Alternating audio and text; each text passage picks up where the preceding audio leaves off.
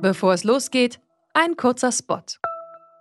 In dem Podcast Sieben Tage, Sieben Nächte, das Politik Weekly, begrüßte Weltreporter Frederik Schwilden jeden Freitag einen politischen Gast. Der etwas andere Wochenrückblick ist eine Mischung aus Politik und Kultur. Was war los im Bundestag? Was wird in den Hinterzimmern diskutiert? Und was machen Politikerinnen und Politiker eigentlich nachts? Disco, Oper oder Parteidebatten? Das hört ihr bei Sieben Tage, Sieben Nächte, das Politik Weekly, jeden Freitag auf Welt.de und überall, wo es Podcasts gibt. Ich bin fast 18 und habe keine Ahnung von Steuern, Miete oder Versicherungen. Aber ich kann eine Gedichtsanalyse schreiben, in vier Sprachen. Schülerin Naina, am 10. Januar 2015. Ich sag's hier nochmal. Mir ist es lieber, wenn junge Menschen in der Schule lernen, wie sie ihre Steuererklärung machen und wie sie Fake News erkennen, als zum Beispiel den Satz des Pythagoras auswendig zu lernen. Luisa Dellert, 22. November 2021. Immer wieder wird darüber diskutiert, ob die Schule wirklich auf das Leben vorbereitet. Und alle haben irgendwie eine Meinung dazu. Immerhin waren wir ja alle mal in der Schule. Und so ist es auch in diesen beiden Tweets, die wir eben gehört haben. Denn wie man eine Steuererklärung macht, welche Versicherungen sinnvoll sind und wie man am besten für das Alter vorsorgt, das wissen viele nach dem Schulabschluss nicht. Aber gehören solche Inhalte überhaupt in die Lehrpläne? Das wollen wir herausfinden und fragen uns heute, wie lebensnah sollte Schule sein? Ihr hört zurück zum Thema und ich bin Lars Feyen. Hi.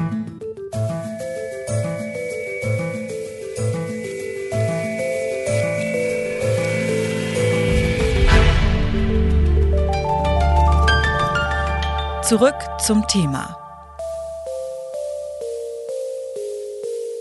Wir kennen das alle. Der Stoff ist langweilig, alles irgendwie kompliziert und dann ist selbst der Lehrer oder die Lehrerin nicht wirklich überzeugt.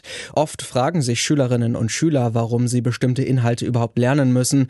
Was ist eine Hypotenuse? Wie pflanzt sich eine Miesmuschel fort? Oder die Frage, was eigentlich Mitochondrien machen. Wisst ihr es noch? Eben. Da stellt sich natürlich die Frage, wofür das eigentlich gut ist und auch, ob die Schule uns so auf das Leben als Erwachsene vorbereitet. Das habe ich den Präsidenten des Deutschen Lehrerverbandes Heinz-Peter Meidinger gefragt. Zuerst wollte ich von ihm wissen, ob seiner Meinung nach mehr lebensnahe Themen in die Lehrpläne aufgenommen werden sollten. Ja, das ist natürlich eine Frage, die, die immer häufig gestellt wird, äh, dass äh, man sagt, äh, soll man nicht mehr sozusagen Lebensbezug reinbringen in die Schule und meint dann beispielsweise, wenn man Mietvertrag oder eine Steuererklärung analysiert, dann hätte man da was Positives bewirkt bin da aber sehr skeptisch. Also ich glaube, den Kindern und Jugendlichen wird es mehr nutzen, äh, wenn sie eben diese allgemeinen äh, Kompetenzen hätten, also beispielsweise Lesefähigkeiten. Also meine Erfahrung ist, dass Jugendliche sich eigentlich an der Schule furchtbar langweilen, wenn man also äh, Mietverträge bespricht, weil sie da keinen inneren Bezug jetzt haben. Sie wissen nicht, wann das auf sie zukommt. Wir wissen ja nicht, was wir heute vermitteln, ob das Kinder morgen wieder brauchen können. Was sie aber brauchen können, das ist sozusagen die Fähigkeit, Texte zu lesen, einordnen zu können äh, und immer wieder auch natürlich dann zu wissen, wo man sich Hilfe holen kann. Es ist ermöglicht, diese Fakten, die natürlich wichtig sind, praxisnäher zu unterrichten. Also, dass man zum Beispiel sagt, dass man im Deutschunterricht vielleicht nicht nur Gedichtsanalysen macht, sondern vielleicht auch eine gute Recherche dann auch mit einbaut, die dann auch zeigt, wie gewisse Themen vielleicht im Alltag wichtig sind. Ist das möglich, das irgendwie miteinander zu verbinden? Ja, auf jeden Fall. Ja, der Sinn von einer Gedichtanalyse ist ja, dass man dann am Schluss äh, Erkenntnisse hat, Freude hat an einem Gedicht äh, und Zusammenhänge erkennt. Also äh, das, glaube ich, ist eine Aufgabe für alle Fächer. Äh, wobei äh, eine Illusion habe ich natürlich schon irgendwie verloren, also dass äh, Unterricht sozusagen jetzt jeden Tag äh, für jeden Schüler, für jede Schülerin äh, in jeder Stunde Spaß machen kann. Ich glaube, es gehört auch dazu, dass man manchmal mit Dingen konfrontiert wird, äh, die einem nicht so großen Spaß machen wenn die Lehrkraft selber von ihrem Stoff angetan und begeistert ist, also sagt, Mensch, das ist eine wichtige Sache, Leute, ich zeige euch das auch, beziehungsweise folgt mir dabei und diese Begeisterung dann eben dann auch auf die Schülerinnen und Schülern überspringt. Ganz ohne bestimmte Dinge auswendig zu lernen geht es also wahrscheinlich nicht. Doch die Schülerinnen und Schüler sollten dieses Faktenwissen nicht einfach nur wiedergeben können, sondern auch verstehen. Wie das im Schulalltag funktionieren soll, hat mir Henning Beck erklärt. Er ist Neurowissenschaftler und setzt sich mit der Vermittlung von Wissen auseinander. Zuerst habe ich ihn gefragt, was sich seiner Meinung nach am Schulunterricht ändern sollte. Ja, also es ist ein, eine sehr wichtige Frage, wie man Wissen vermittelt und wie ich Leute dafür anspreche. Wissen ist nicht wie ein Sack Reis, den ich von A nach B stellen kann. Ich muss ein, ein Umfeld schaffen, in dem ich Leute aktiviere, wo ich Fragen stelle, wo ich zum Mitdenken auffordere, anstatt zu passivieren. Und jemand steht vorne, erklärt irgendwas und dann muss man sich das irgendwie ins Gehirn reinbringen, auswendig lernen, nachschlagen oder dergleichen. Aber dieses Aktivierende, Fragen zu stellen oder dergleichen, das ist viel besser, als den Leuten einfach einfach nur Informationen hinzufstellen und die muss man dann auswendig lernen, weil die Forschung sehr deutlich zeigt, so ein Wissen, was auf so eine Art repetiert wird und immer wieder rein ins Gehirn reingefrachtet wird, das bleibt dann erstens nicht lange hängen, zweitens versteht man auch nicht, was man damit machen soll und drittens ist man auch nicht in der Lage zu denken, wenn die letzte Prüfung schon 30 Jahre vorbei ist. Wie könnte sowas denn in das Schulsystem integriert werden? Also könnten die Lehrer einfach versuchen, die Schülerschaft aktiver einzubinden oder wie wäre das dann in der Umsetzung? Also ich hatte zum Beispiel mal einen Geschichtslehrer, der kam zu uns rein und hat gesagt, Leute, ich bin Papst. Und wir so, wie Papst? Ja, ich bin Papst. Ihr wisst ja, Heiliges Römisches Reich, deutsche Nation, der Papst ist eigentlich der Boss, nur der König sieht das nicht so ganz so wie ich. Ja, was soll ich denn jetzt machen? Stellt euch das mal vor, ich bin Papst, was soll ich denn jetzt machen?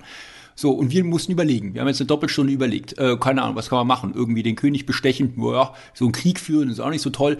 Es lief auf den Gang nach Canossa hinaus. Das hätten wir auch lesen können in einem Buch. Ich hätte diese ganzen Zahlen irgendwie auswendig lernen können. Aber es ging in diesem Geschichtsunterricht darum zu verstehen, ähm, was in diesem Moment in der Geschichte passiert ist. Und solche Momente wiederholen sich ja sehr häufig.